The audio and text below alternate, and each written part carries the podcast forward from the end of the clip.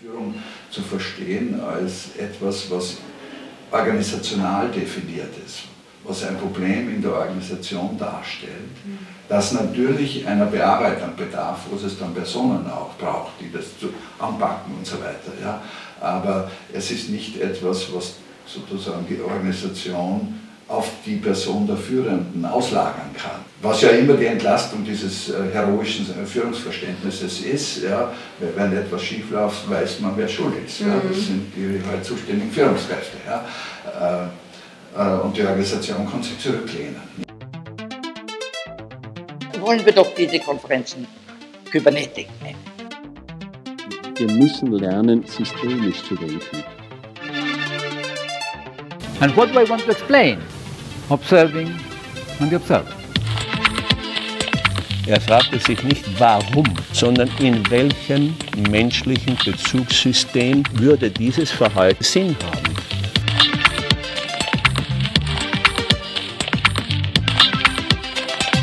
Hallo und herzlich willkommen zu Cybernetics of Cybernetics.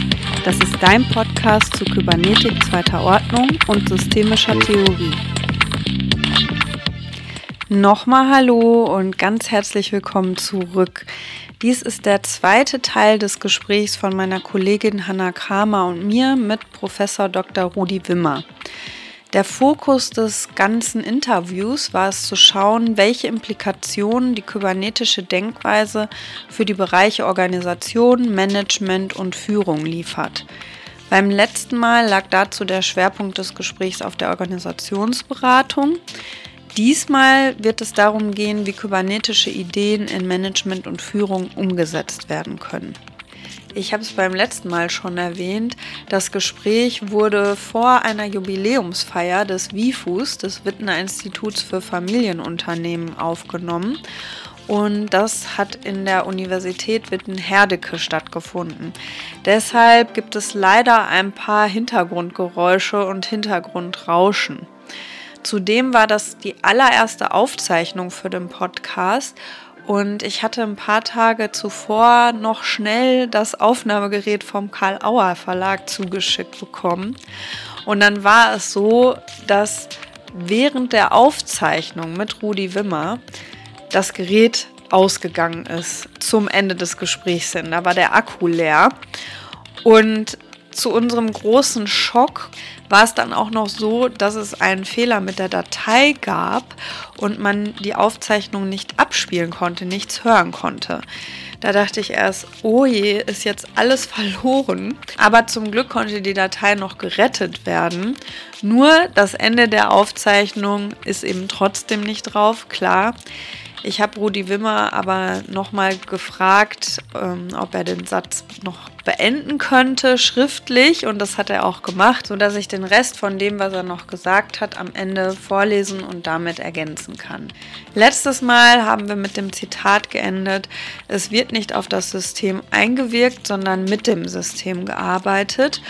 Und da mussten wir drei auch so ein bisschen schmunzeln und lachen, weil das so leicht gesagt ist. Die große Frage aber ist, wie man das denn konkret nun umsetzen kann. Und das schauen wir uns heute nochmal genauer an, insbesondere für Führungskräfte. Wir haben uns jetzt angeschaut, wie ist das aus der Beratungsperspektive, ja. wie kann man da ansetzen. Und vielleicht hört jetzt auch jemand zu, der selber ein Unternehmen führt und fragt sich auch, wie kann ich das kybernetischer machen oder was wäre das für eine Herangehensweise. Und sie haben zum Beispiel geschrieben, dass der Ansatz die Verabschiedung des Managers vom Selbstbild des alleinigen Machers impliziert, der selbst über alle Ressourcen zur Problembewältigung verfügt. Was bedeutet das jetzt konkret für eine Führungskraft? Wie kann man sich das vorstellen? Ja, was folgt daraus? Wie wie ja. kann man damit umgehen, wenn man sagt, ich möchte diese andere Haltung leben, was ja nicht sofort ähm, ganz einfach ist, das umzusetzen, sondern es bedarf ja einiges an Reflexion und ja, Veränderung von Verhalten. Was würden Sie sagen, wie kann man da ansetzen? Ja, der Ausgangspunkt, der für sich schon recht schwierig ist, der ist in dem Zitat angedeutet, ja, dass wir üblicherweise ein Führungsverständnis mitbringen, immer noch. Ja, äh, das ja in einer gewissen Weise in dieser heroischen Tradition verhaftet ist. Ja. Ähm, das heißt, dort wird äh, Führungsleistung als etwas definiert, was mit der Person des Führenden genuin zu tun hat. Ja, eine Leistung einer Person. Ja. Mhm. Ähm, und damit kommt es eben auf persönliche Qualitäten an, ob man jetzt wirksam wird oder nicht. Ja. Ähm, ob man sozusagen scheitert oder eben ein guter Leader in seinem Umfeld ist. Diese personenorientiertes, dieses personenorientierte Führungsverständnis ist äh, letztlich die Problematik, äh, weil die in Organisationsverhältnissen mit dem Komplexitätsgrad, den wir in der Zwischenzeit äh, überall haben, ähm, und der ja, wenn man so will, weiter zunimmt. Das ist ähm, sozusagen die schlechte Nachricht, äh, die man äh, jetzt auch Führungskräften ähm, nach wie vor bringen muss. Ähm, dafür ist dieses personenorientierte Führungsverständnis zu unterkomplex, weil mhm. das übersieht so vieles, was für die Entwicklungen im Unternehmen ausschlaggebend ist und was in die Entscheidungsprozesse inkludiert werden müsste. Ähm, deswegen ist die Verabschiedung davon äh, der erste wesentliche Schritt. Ja. Und es braucht ein anderes mentales Modell, äh, worauf Führung letztlich äh, zurückzuführen ist. Was, mhm. was, ist das Kerngeschäft davon? Welches Problem löst Führung? Ja. Ähm, in diesem Personenorientierten löst es sozusagen eine Herausforderung für die führende Person. Und ja. ähm, dieser Transformation, dieser sozusagen Musterwechsel im Verständnis von Führung ist ähm, ein erster, der erste äh, sozusagen entscheidende Schritt, Führung zu verstehen als etwas, was organisational definiert ist, was ein Problem in der Organisation darstellt, mhm. das natürlich einer Bearbeitung bedarf, wo es dann Personen auch braucht, die das zu anpacken und so weiter. Ja. Aber es ist nicht etwas, was sozusagen die Organisation auf die Person der Führenden auslagern kann, mhm. ja, auf die Personenebene ja. auslagern kann. Ja. Äh, was ja immer die Entlastung dieses äh, heroischen Führungsverständnisses ist, ja, wenn etwas schief läuft, weiß man, wer schuld ist. Mhm. Ja, das sind die halt zuständigen Führungskräfte. Ja. Äh, und die Organisation kann sich zurücklehnen. Nicht? Also das heißt, äh, diese äh, Redefinition dessen, was Führung letztlich bedeutet ja, und welches Kernproblem damit gelöst ist, ist nämlich das, dass die Organisation ständig Probleme generiert, die ihre Funktionstüchtigkeit bedrohen. Sei es, dass sich die Verhältnisse außen herum oder dass sich die Binnenverhältnisse, dass die Ressourcen und so weiter. Ja, und äh, Führung in meiner äh, Definition ist jene Aufgabe, ähm, die sich darauf konzentriert, äh, diese Funktionstüchtigkeit des Arbeits, der Arbeitsprozesse, des Geschehens im Blick zu haben. An der Spitze natürlich, was das Gesamtsystem anlangt äh, und dann halt heruntergebrochen in die Bereiche, in die Abteilungen und so weiter. Es gibt jeweils Einheiten, ähm, die man da im Auge haben kann äh, die eben auch von Führungsverantwortlichen sozusagen äh, besetzt sind, ähm, deren Aufgabe es ist, äh, diesen Blick auf das jeweilige Ganze wenn man so, zu haben, unter dem Gesichtspunkt, wie sind wir unterwegs. Ja? Äh, bringen wir noch das, was äh, an Leistungen von uns erwartet wird? Äh, sind da Entwicklungen im Gange, die da auch Abweichungen ähm, produzieren, ist Handlungsbedarf entstanden, wie ist der zu bearbeiten und so weiter. Ja. Äh, das heißt, äh, in meiner Definition ist äh, Führung jene Funktion, die sich eben um diese Art von Funktionstüchtigkeit kümmert und da die wesentlichen, wenn man will, Handlungsfelder im Blick hat, ob das jetzt Personenthemen sind, also wie kriegt man die Personalthemen äh, gut gebacken äh, in aller Komplexität, die es hat, oder ob das Abläufe sind, Prozesse, organisationsmäßige Aufstellungen, Ressourcenthemen, äh, Effizienzthemen oder auch strategische Fragestellungen, wenn es um die Zukunft geht und so weiter. Das sind die wesentlichen Einflussschneisen, aus denen Führungsthemen generiert werden können. Ähm, und da braucht es natürlich dann Verantwortliche, die einen Blick darauf haben, die das beobachten können ja, und die entsprechenden Einschätzungen generieren können durchaus auch in Kommunikation mit ihren Leuten. Das ist nicht eine einsame äh, Leistung auch, sondern ist oft in der Regel auch ein kommunikatives Produkt, ja, äh, um dann aus solchen äh, Abweichungseinschätzungen auch äh, entsprechende Konsequenzen abzuleiten und dafür zu sorgen, dass die auch ähm, wiederum in Kooperation mit anderen äh, auch umgesetzt und realisiert werden. Ja.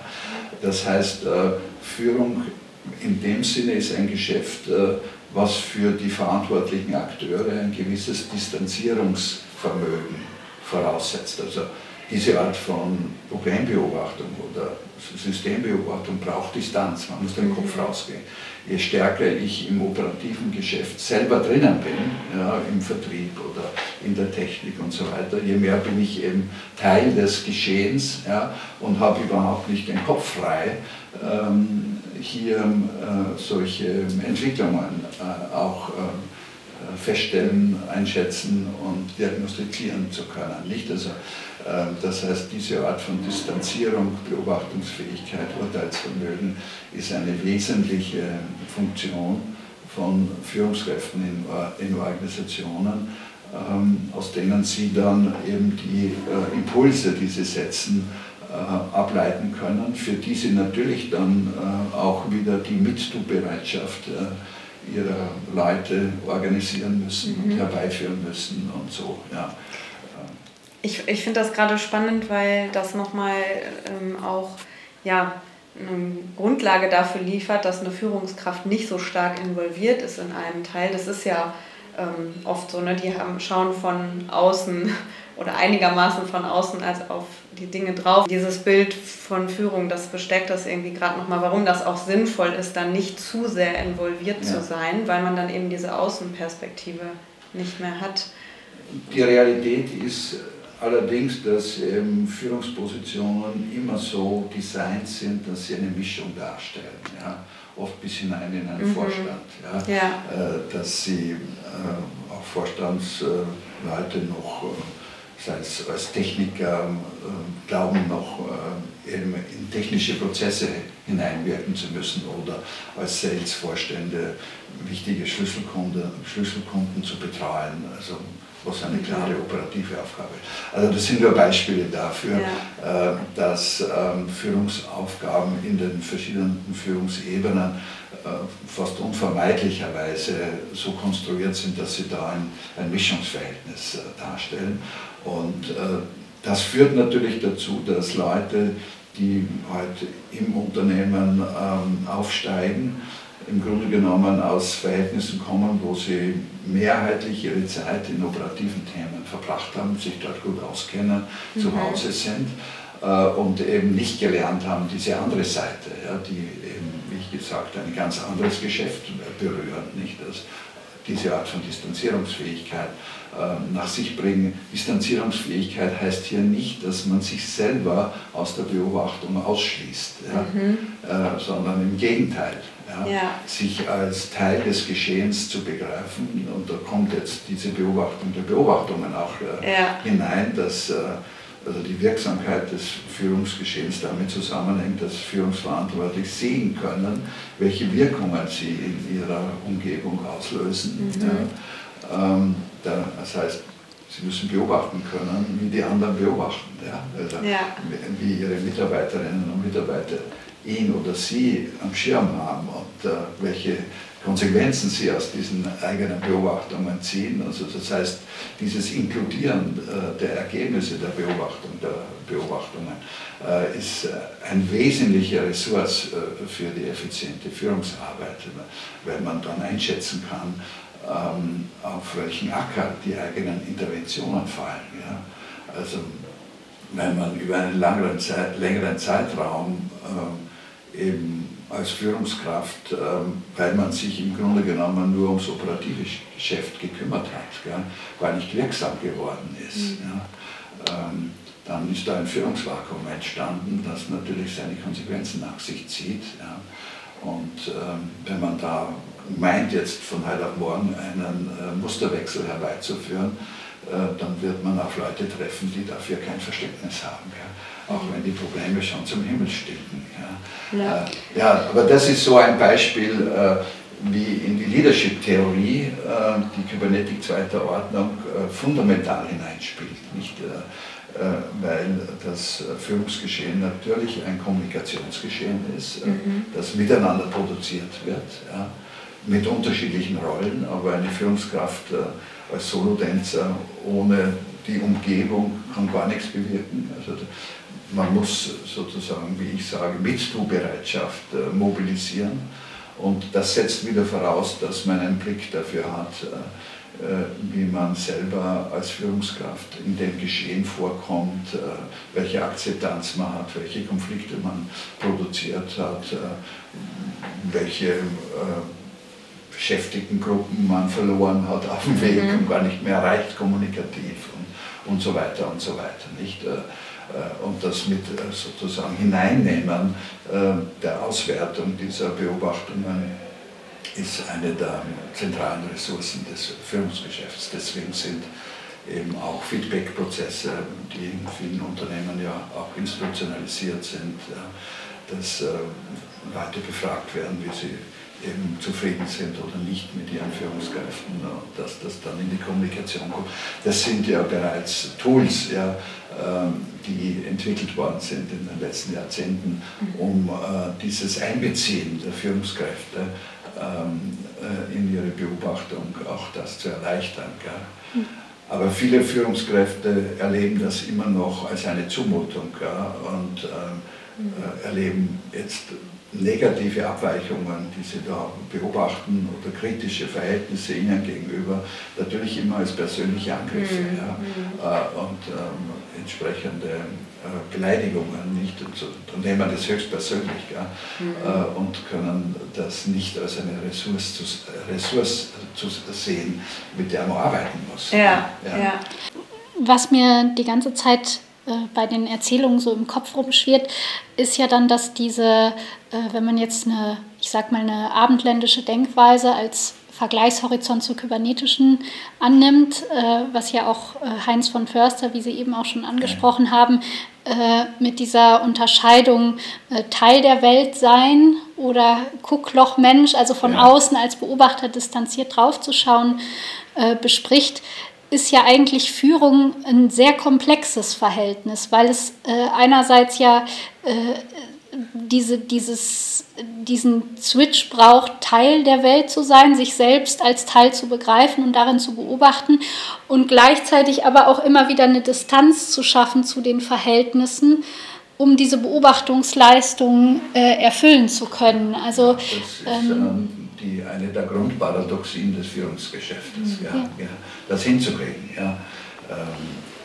eben sich als Teil des Geschehens selber zuschauen zu können. Und deswegen ist jetzt in unserer Tradition halt Selbstreflexion, also die Fähigkeit, das meint ja nichts anderes, ja, mhm. äh, sich ähm, eben im Hinblick auf diesen Zusammenhang ja, äh, beobachten zu können und das nicht unter in erster Linie bin ich gut oder schlecht, erfolgreich oder nicht erfolgreich, mögen mich die Leute oder nicht, werde ich bewundert oder nicht und so weiter. Ja, das sind ja sehr äh, emotional verständliche, personenbezogene, die natürlich ähm, die Wahrnehmungsfähigkeit extrem vereinseitigen. Ja? Mhm. Weil diese Art von ja, selbstdistanzierende Beobachtung eine andere Art von Gelassenheit, Emotionalität braucht äh, damit man überhaupt manche Dinge zulassen kann. Ja? Mhm. Äh, weil sie sonst äh, sehr schnell persönlich sehr bedrohlich werden. Mhm.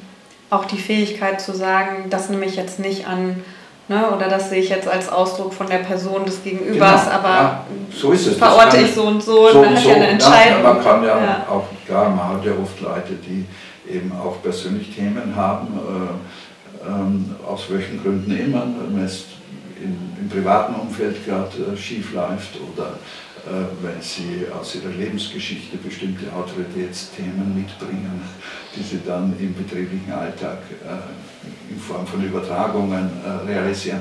Ähm, aber zu solchen Einschätzungen kommt man eben nur, wenn man eine gewisse gelassene Distanz mobilisieren kann und nicht so rasch auch wieder Themen personalisiert. Nicht mhm. immer dann, dann einem sagt, die Frau Schneider äh, heute schlecht geschlafen heute, deswegen war sie in der Beschäftigung. Oder die hat das Thema mit ihrer Mutter und ja, deshalb ist sie. Ja, ja, genau. ja, man sieht, äh, ja, wenn man in unserem Gespräch, wie entlastend solche persönlichen Attributionen sind, also Zuschreibungen, mhm. nicht? Mhm. Äh, weil dann hat es mit einem was zu tun. Ja. Ja, ich fand es jetzt äh, sehr schön, dass so rausgekommen ist. Also uns geht es ja auch darum, in dem Podcast diese zwei grundsätzlich unterschiedlichen Herangehensweisen oder Denkweisen zu kontrastieren. Und ich finde, es ist jetzt sehr schön klar geworden, was für eine Herausforderung das ist, auf diese Art und Weise zu denken. Aber, das habe ich vorher noch nie so klar, diesen Gedanken so klar gehabt, was für eine Erleichterung oder Entlastung es auch auf eine andere Art sein kann, weil man nicht für alles verantwortlich ist. Und ähm, das, also was natürlich nicht heißt, dass man gar keine Verantwortung nee, mehr übernehmen nein, sollte. Im Gegenteil. Ja, im Gegenteil. Das ist eine Redefinition Aber, des Verantwortungsbegriffes. Ja. Genau, und auch vielleicht auch eine Entlastung. Also ich stelle mir gerade jemand in einer Führungsposition vor, der vielleicht auch viel operativ tätig ist ähm, oder in einem bestimmten Bereich, weil er denkt, ich muss mich um alles ja, kümmern, ich ja. muss für alles genau. Verantwortung übernehmen. Ja, ne, und da wäre dann der Schritt zu sehen, muss ich gar nicht, ich kann auch nicht jedes Outcome kontrollieren, das geht ja gar nicht. An der Stelle mal wieder eine Ergänzung von mir aus dem Off. Betzen hat den Begriff des Mythos der Macht geprägt. Ich verstehe ihn da so, dass er Macht insofern als Mythos versteht, dass wir sie nie tatsächlich besitzen können, da Einfluss, den wir haben können, immer ganz stark auch von anderen abhängt. Und Macht suggeriert eben, dass wir es auch in Zukunft besitzen können. Dabei kommt es ja immer ganz doll darauf an, dass auch alle anderen, ich sag mal, mitspielen auch wenn uns viele Situationen natürlich suggerieren, dass wir oder andere in einer machtvollen Position sind und Macht besitzen. Betzen sagt auch, dass der Mythos der Macht dazu neigt, sich selbst zu bestätigen. Aber genau genommen kann man immer nur rückblickend Macht gehabt haben oder machtvoll gehandelt haben.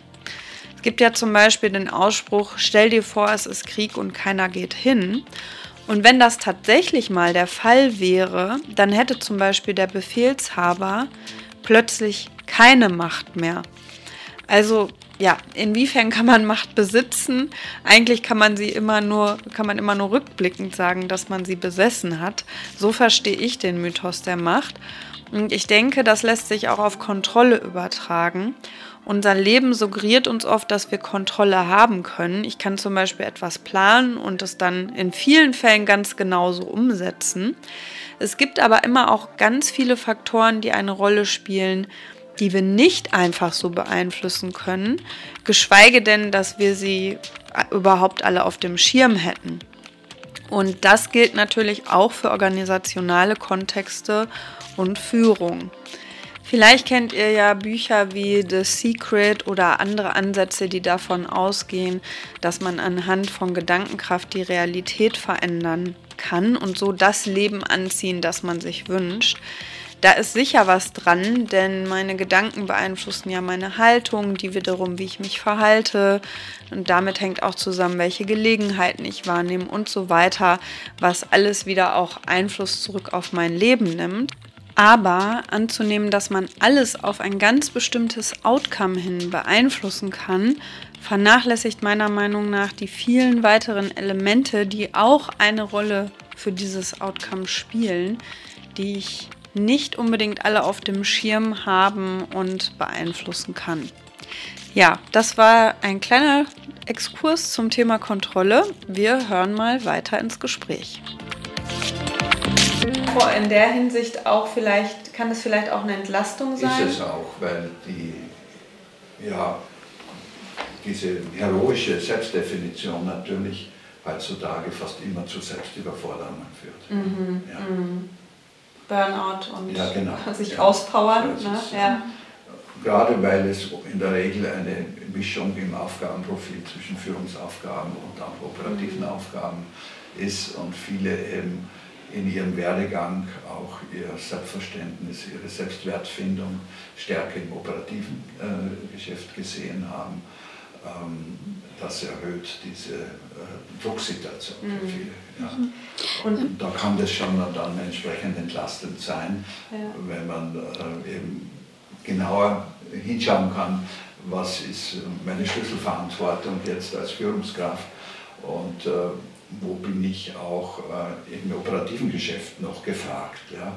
Ähm, ähm, und wo muss ich eigentlich andere empowern, ja? Mhm. dass die in ihre Verantwortung kommen. Ne? Also das, das ist ja ein, auch ein, finde ich, äh, wunderbarer Beigeschmack dieses Führungsverständnis, dass ähm, wenn man das gut macht, dann die äh, im Operativ im operativen Geschäft tätigen, ja, sich darauf verlassen können und dass sie sich darauf fokussieren können, mhm. weil sozusagen das äh, insgesamt das Umfeld, ja, dass das gut versorgt ist von den Führungskräften, dass die schauen, dass die Ressourcen da sind, dass die Prozesse stimmen, äh, dass Personalentscheidungen nicht verschleppt werden und und und. Ja.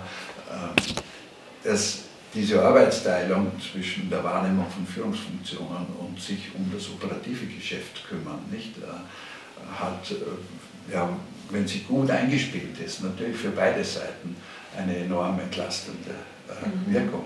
Weil das Führungsvakuum, das destruiert in der Regel die ähm, Kooperationsverhältnisse intern, wenn die Leute natürlich Sorge haben äh, und auch sehen, was da alles auf der Strecke bleibt. Ja? Und damit auch mhm. enorm äh, mit dieser Sorge okkupiert sind und abgelenkt werden von ihrem Geschäft.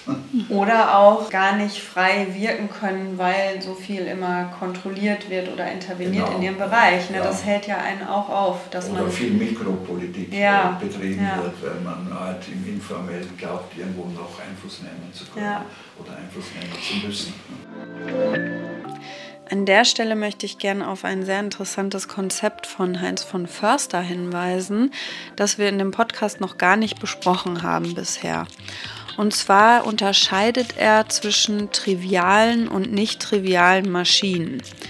Und als triviales System versteht er eines, in das man ein, dem man einem Input gibt und ähm, man weiß genau, wie der verarbeitet wird und was am Ende dabei rauskommt. Input und Output sind also ganz auf ganz eindeutige Art und Weise miteinander gekoppelt. Bei Organismen, Psychen, sozialen Systemen ist das nicht der Fall. Ich kann zum Beispiel nicht steuern, was ihr denkt was bei euch ankommt, was ihr damit macht, wie ihr daraufhin reagiert. Das kann ich vielleicht ein bisschen beeinflussen. Hier gerade nochmal Thema Kontrolle. Ne? Aber ich kann es nicht gezielt steuern, weil ihr nicht triviale Systeme seid oder Menschen generell nicht triviale Systeme sind, da kann man nicht reinschauen in die Funktions- und Verarbeitungsweise. Sie sind quasi Blackboxes. Wir können immer nur von außen beobachten, wie die, ja, äh, wie der Input wirkt und welcher Output dabei rauskommt. Mir fällt gerade auf, das passt total gut zu dem Thema mit der Kontrolle vorhin. Ja, also auch Menschen als nicht triviale Maschinen zu verstehen, bedeutet ja nicht davon auszugehen, dass ich kontrollieren kann, wie sie sich verhalten, was sie wann machen und so weiter. Allerdings ist es so, wenn zwei nicht triviale Systeme sich koppeln, dann entsteht mit der Zeit eine Struktur. Also im Sinne von Wiederholungen und Muster über die Zeit. Das kennt man zum Beispiel ja, aus allen möglichen sozialen Zusammenkünften. Je öfter man sich trifft, umso öfter wird es Wiederholungen geben. Zum Beispiel beim ersten Mal in einem Seminar ist noch ganz offen, wo sich die Beteiligten hinsetzen. Wenn sich die gleiche Gruppe nochmal zu einem späteren Zeitpunkt trifft, ist die Wahrscheinlichkeit aber schon sehr hoch, dass die Teilnehmenden sich wieder auf den gleichen Platz setzen wie beim ersten Mal. Bei Familienunternehmen zum Beispiel, mit denen ich mich in meiner Dissertation befasse, da gehen wir davon aus, dass die Systeme Unternehmen und Familie eng aneinander gekoppelt sind, sich anhand von Koevolution entwickeln. Oder noch ein anderes Beispiel. Im zweiten Teil der Folge mit Wolfram Lutherer hatten wir Batesons Beispiel von Hund und Stein. Wenn ich einen Stein trete, kann ich vorher berechnen, wie weit er fliegt, sofern ich das kann. Also ich persönlich jetzt nicht, aber ein Physiker kann das bestimmt. Wenn ich hingegen den Hund trete, als Gedankenexperiment, würde ich natürlich nie machen, dann verarbeitet er diesen Tritt in sich und kann daraufhin unterschiedlich reagieren. Er kann wegrennen, beißen, jaulen, bellen. Das kann ich nicht vorhersehen, denn er ist eine nicht triviale Maschine anders als der Stein, der eine triviale Maschine ist. Wenn ich den Hund kenne und schon öfter, ich nehme jetzt mal ein anderes Beispiel, mit ihm gespielt habe, ja, dann kann es zum Beispiel sein, dass sich ein bestimmtes Muster eingeschliffen hat, das sich wiederholt. Zum Beispiel, ich werfe den Ball, der Hund rennt und holt den Ball. Dann haben zwei nicht triviale Systeme, der Hund und ich, eine Struktur etabliert. Und die kann man dann wiederum ja, beobachten. Und man kann natürlich auch davon ausgehen, dass es immer wieder so sein wird. Allerdings ist das nicht zwangsläufig der Fall, weil wir sind weiterhin nicht triviale Systeme. Das heißt, wenn ich zum Beispiel einen ganz schlechten Tag habe und überhaupt keine Lust mit dem Hund zu spielen, dann kann es sein, dass was ganz anderes passiert, als dass ich da den Ball werfe. Im Hinblick auf Führung bedeutet das zum Beispiel, die Mitarbeitenden oder auch ein Team nicht als triviale Systeme zu verstehen, bei denen auf einen Input hin ein ganz bestimmter vorhersehbarer Output erreicht werden kann. Mehr zu dieser Unterscheidung von Heinz von Förster und die Quelle zu dem Beispiel mit Hund und Stein von Bateson findet ihr in den Show Notes. Jetzt geht's weiter mit dem Gespräch. Ich habe noch eine ähm, Frage zu dem, äh, wo wir eben waren, also diese Komplexität von Führung und auch diese, diese Paradoxien, die damit einhergehen. Und dann ähm, haben Sie ja auch gesagt, ja, teils gibt es dann schon natürlich Personen, die dann vielleicht äh, äh, historisch äh, irgendwie ein Autoritätsthema tatsächlich haben. Und andererseits äh, geht es ja aber auch nicht darum, das dann zu stark immer wieder auf die Person zuzurechnen, sondern auch flexibel ja. zu bleiben. Und dann äh, ließe sich ja auch die äh, provokative Frage stellen, was kann man dann überhaupt noch tun oder überhaupt noch sehen oder überhaupt noch zurechnen. Und äh, mir ist ein äh, Artikel eingefallen, äh, da geht es um äh, systemische Herangehensweisen, relativ alter Artikel, ich weiß leider ähm, die Autoren gerade nicht. Und ähm, da geht es darum, dass die sagen, was man machen kann, ist Hypothesen zu bilden und mit den Hypothesen sozusagen in die Interaktion zu gehen und daran äh, dann immer wieder zu erkennen, äh, sozusagen, bin ich gerade bin ich gerade auf einem Pfad, der anschlussfähig ist oder nicht. Also das wäre jetzt gerade eine Sache, die mir eingefallen ist. Ähm, aber da ist für mich immer noch so die offene Frage, was, was bleibt dann zu tun oder wo, äh, äh, wie lässt sich dann noch entscheiden oder wie geht man damit um? Ja, auch, ne? genau. Naja, auch da ist wieder die wesentliche Vor, äh, Vorentscheidung, dass ich als Führungskraft Bescheid weiß. Ja?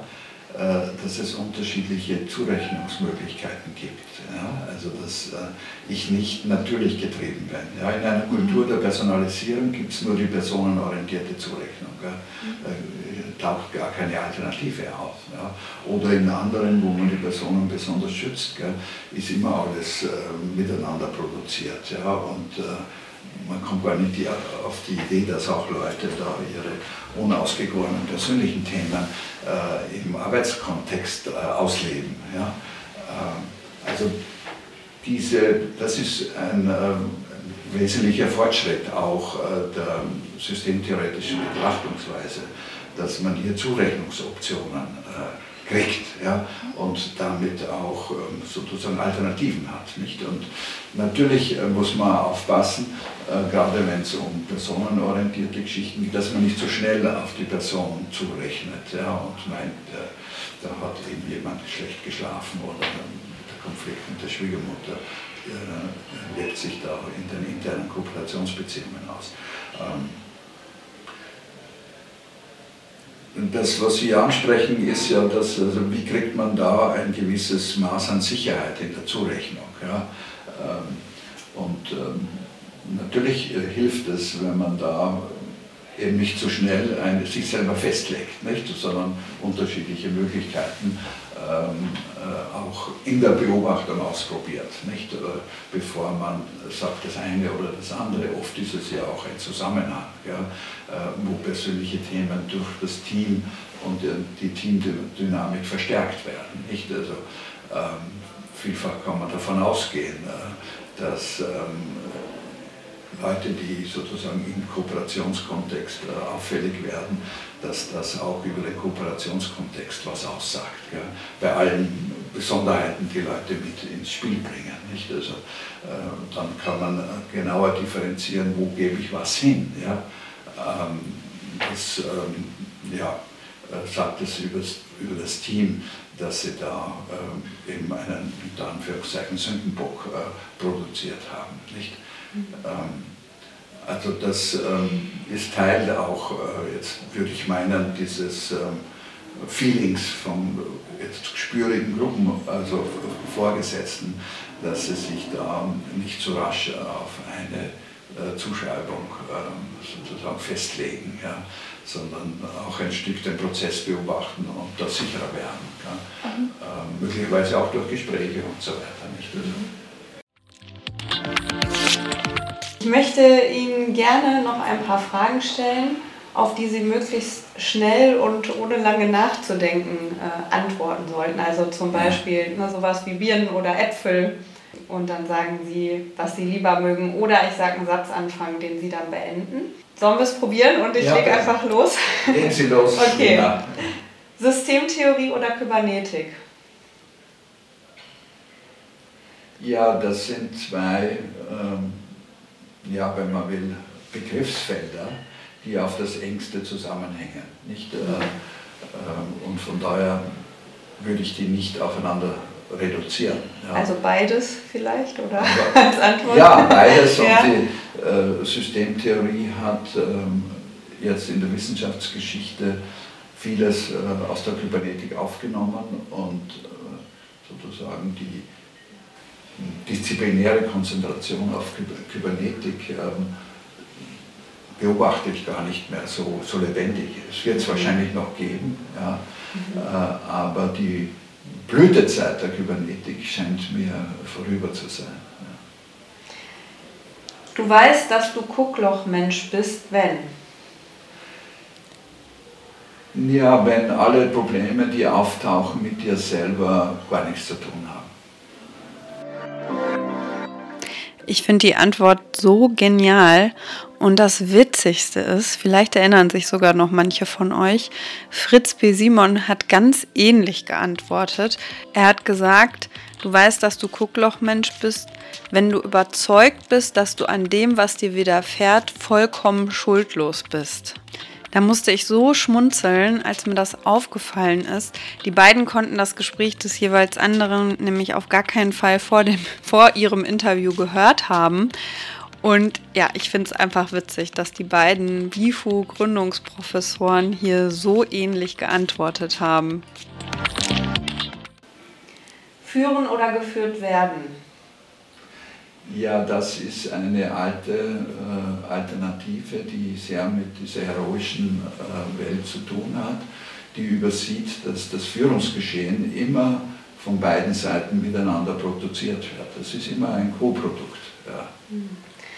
Gute Führung bedeutet?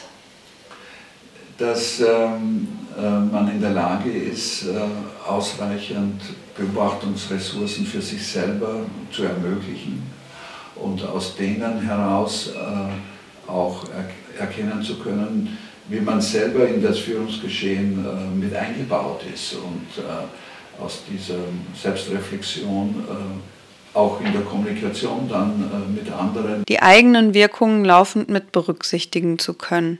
Das ist letztlich der tiefere Sinn der Fähigkeit zu einer Beobachtung zweiter Ordnung in der sozialen Dynamik von Führungsprozessen. Das war's auch schon wieder mit der heutigen Folge. Wie immer hoffe ich, dass es euch gefallen hat und freue mich sehr, wenn ihr das durch ein Like, äh, Sterne, eine Weiterempfehlung oder auch eine ja, ganz individuelle Rückmeldung mit mir teilt. An der Stelle möchte ich mich natürlich ganz herzlich bei Rudi Wimmer bedanken, dass er mein Gast war. Und auch bei meiner Kollegin Hanna Kramer, dass sie dieses erste Gespräch mit mir geführt hat. Mir hat das sehr viel Spaß gemacht, das mit ihr zusammen zu machen. Und nochmal der Hinweis, schickt mir gerne eure Fragen die ihr gerne jemandem stellen möchtet, der Heinz von Förster noch sehr gut kennengelernt hat. Es wird dazu eine Folge geben zum Thema Heinz von Förster und Kybernetik und dazu habe ich die Gelegenheit, Monika Bröcker zu interviewen, schriftlich, und kann ihr auch Fragen von euch weiterleiten. Also lasst mir gerne eure Fragen zukommen. Und dann hören wir uns wieder am 15. März mit einer neuen Folge. Diesmal mit einem. Alle meine Gäste sind natürlich was Besonderes, finde ich, aber auch mit einem jetzt wirklich sehr besonderen Gast. Und zwar der Tochter von Gregory Bateson, Nora Bateson. Ich hatte letztes Jahr die tolle Gelegenheit, sie bei einer Konferenz persönlich kennenzulernen und für den Podcast zu interviewen. Und dieses Gespräch hört ihr in der nächsten Folge. Bis dahin, macht's gut. Tschüss.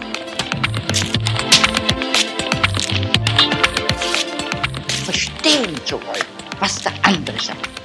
Und wenn es nicht versteht, dann sagt, liebe, bitte, liebe Gregory Bateson, sag doch noch einmal, was du da gemeint hast. Ich habe es nicht mitgekriegt.